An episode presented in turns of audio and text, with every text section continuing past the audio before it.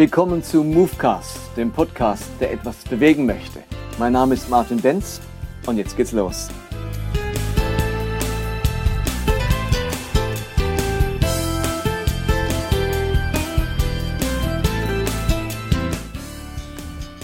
Im letzten Podcast habe ich davon gesprochen, dass es immer mehr Christen gibt, die sich in ihrem eigenen Glauben, in ihrem eigenen Glaubensleben nicht mehr zu Hause fühlen.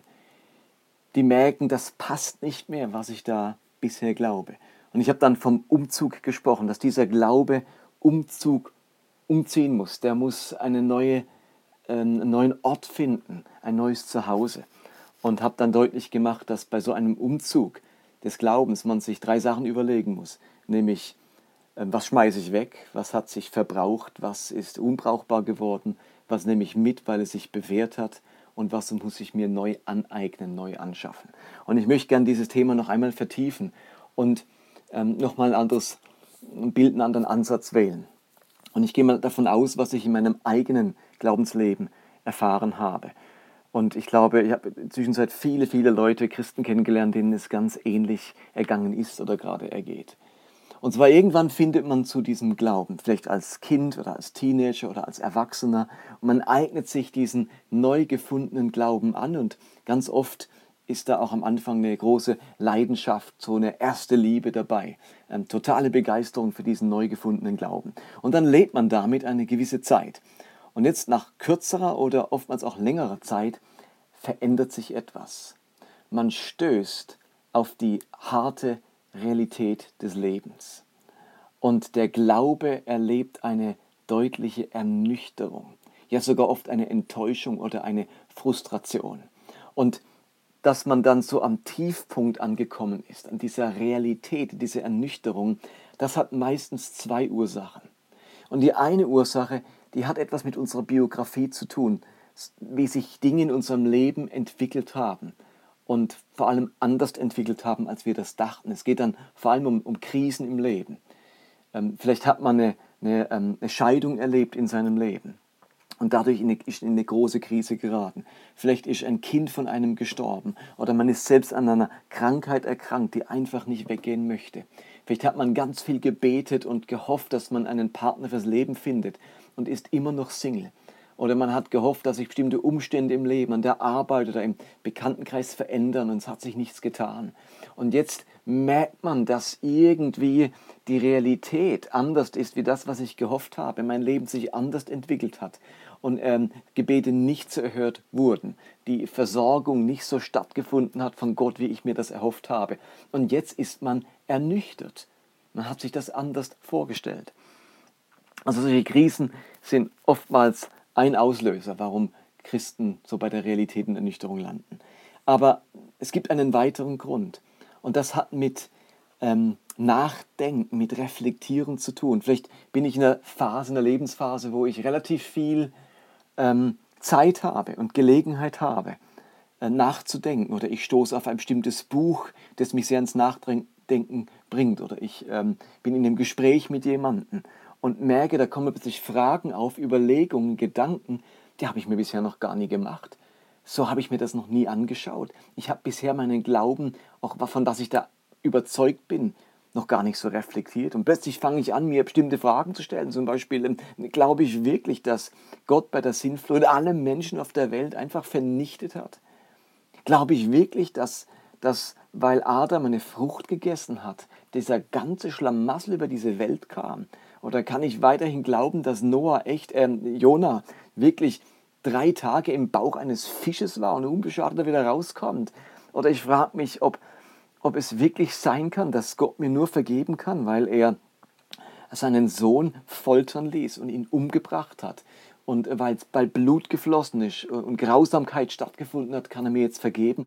Und manchmal ist das ein schleichender Prozess und manchmal fällt es einem wie Schuppen von den Augen dass man das, was man bisher geglaubt hat, so nicht mehr glauben kann. Man ist bei der harten Realität angekommen. Man erlebt eben auch über diese Schiene Ernüchterung und Enttäuschung über den eigenen Glauben. So, und jetzt bin ich da unten, so am Gefrierpunkt meines Glaubens.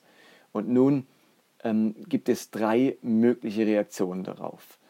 Und die erste Reaktion, das ist fast ein Reflex, der bei ganz vielen Christen dann einsetzt. Man hat nämlich so oft davon gehört, dass man zurück zur ersten Liebe muss, dass man wieder leidenschaftlich glauben muss. Und jetzt bemüht man sich darum, diese erste Liebe zurückzugewinnen. Äh, man appelliert an die eigene Willensstärke, an den guten Willen oder man verdrängt diese Realität und diese Überlegungen und versucht wieder anständig, leidenschaftlich, begeistert zu glauben. Man kraxelt wieder die Leiter dieses alten Glaubens hinauf, um irgendwann doch wieder abzustürzen, wieder äh, bei der Realität zu landen, bei der Ernüchterung. Und dann macht man das ein paar Mal mit und irgendwann merkt man, es hat keinen Sinn. Ich kann mich für diesen Glauben nicht mehr begeistern. Und jetzt kann man noch so viele Bücher zu diesem Thema Leidenschaft lesen, auf Konferenzen gehen und alle schwärmen einem vor, wie leidenschaftlich man sein sollte. Man selber merkt, man, theoretisch könnte man ja schon leidenschaftlich sein. Man hat ja nicht seine ganze Emotionalität verloren. Aber man kann für diese Art des Glaubens, für diese Inhalte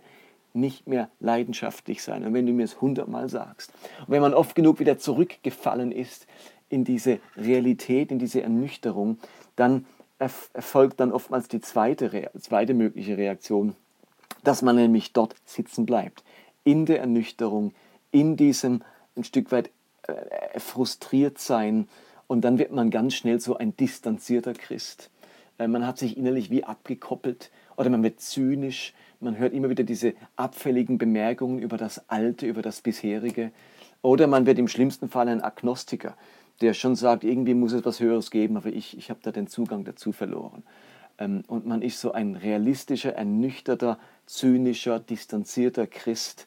Ähm, und das Schlimme an diesem Zustand ist, ähm, dass man sich elend dabei fühlt, weil man ja aus seiner Vergangenheit immer noch das schlechte Gewissen mit sich trägt, dass man eigentlich heiß sein sollte, brennend und leidenschaftlich sein sollte. Jetzt plagt ein auch noch dieses Gewissen. Und ich habe für mich persönlich einen dritten Weg entdeckt, der für mich ganz entscheidend war, als ich auf dem harten Boden der Realität aufgeschlagen bin. Und das ist, mein Glaube muss sich verändern. Ich muss neue Überzeugungen, neue Inhalte gewinnen. Eben wie beim Bild vom Umzug. Ich muss gewisse Dinge loslassen, über Bord werfen, andere Dinge mitnehmen und mir so manches neu aneignen, neue Überzeugungen gewinnen, mit neuen Erwartungen leben, mit einem neuen Realismus, mit korrigiertem Gottesbild, Bibelverständnis und so weiter. Ähm, und das war für mich ein ganz wichtiger Schritt, dass sich dieser neuartige Glaube, diese neuen Überlegungen, diese neuen Überzeugungen entwickelt haben, für die ich dann wieder Begeisterung und Leidenschaft entwickeln konnte. Plötzlich hat dieser Glaube wieder Sinn gemacht. Er hat zusammengepasst mit meiner Biografie, mit meinen Erlebnissen, Erfahrungen und Überzeugungen. Ich konnte von diesem Glauben wieder schwärmen. Ich konnte von ihm wieder erzählen. Ich kann andere wieder einladen zu diesem Glauben. Aber ähm, das geht nur, wenn wir den, den Weg, den Zugang finden zu einem veränderten Glauben. Aber ich glaube, dass Glaube genauso ist. Glaube ist etwas, das in Bewegung ist. Und ich glaube, so hat Glaube in der Bibel überhaupt schon angefangen. Und dazu gleich mehr.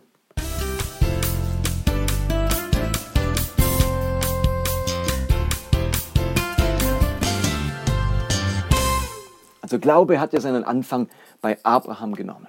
Der erste Mann, der mit Gott so eine intensive Beziehung hatte und mit Gott einen Bund geschlossen hat, war Abraham. Und sein Glaube beginnt ja damit, dass er weiterziehen muss, dass er voranschreiten muss. Zieh aus aus deinem Vaterhaus und aus deiner Vaterlande.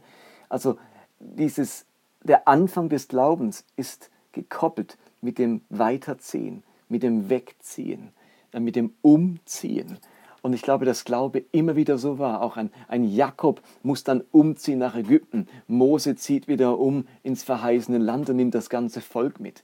Und dann gibt es natürlich diese geografischen Umzüge, aber die sind auch immer gekoppelt mit innerem Umziehen, mit einem inneren Weiterschreiten, Voranschreiten im Glauben.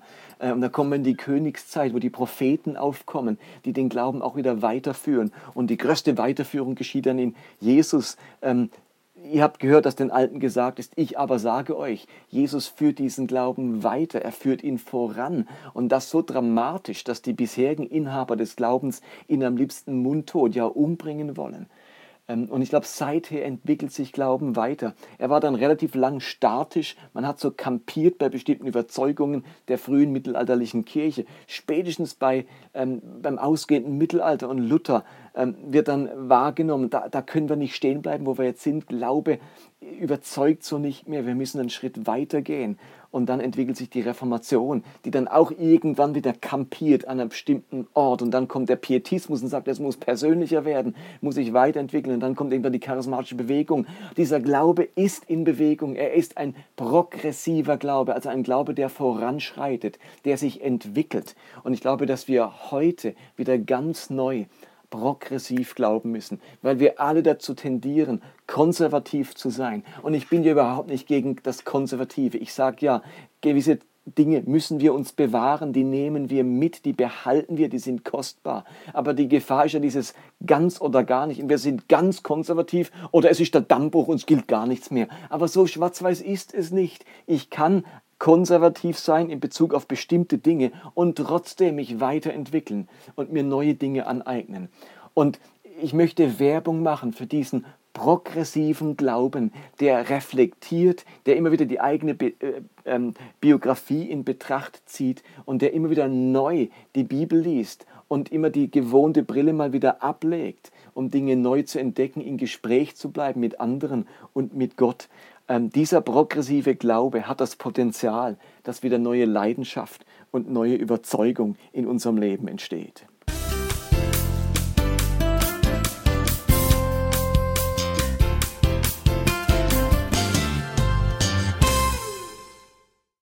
Und die große Frage ist jetzt, wie sieht denn solch ein progressiver Glaube aus? Was sind denn Merkmale, Elemente, Werte eines progressiven Glaubens? Wenn ich also weiterziehe, wenn ich ähm, umziehen möchte, wenn ich diesen harten Boden der Realität und der Ernüchterung verlassen möchte. Was sind denn die Elemente, die das ausmachen? Und ich würde euch gerne in den kommenden Wochen ein bisschen erzählen, welche Elemente es in meinem Leben waren, die ich mir neu aneignen musste, die ich überdenken musste. Welche Dinge musste ich loslassen und kann ich heute nicht mehr so sehen. Aber ich erlebe heute meinen Glauben als leidenschaftlicher und zufriedenstellender als die Jahre zuvor. Ähm, und ich möchte alle einladen, auf diese Reise sich diese einzelnen Punkte anzuschauen. Und das nächste Mal, ähm, versprochen, gucken wir uns die erste Sache mal etwas genauer an.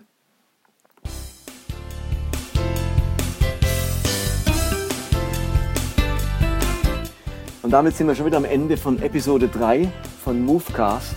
Wenn es euch gefallen hat, wenn es euch inspiriert, wenn ihr merkt, da steckt was drin für mich, da könnte aber andere was drin stecken, dann ähm, teilt das doch auf den sozialen Medien, macht einen Link auf Facebook oder einen Link auf die Homepage, erzählt es weiter. Es wird mich freuen, wenn wir eine Bewegung starten, wo Glaube progressiv wird und neu leidenschaftlich. Okay, macht's gut, bye bye.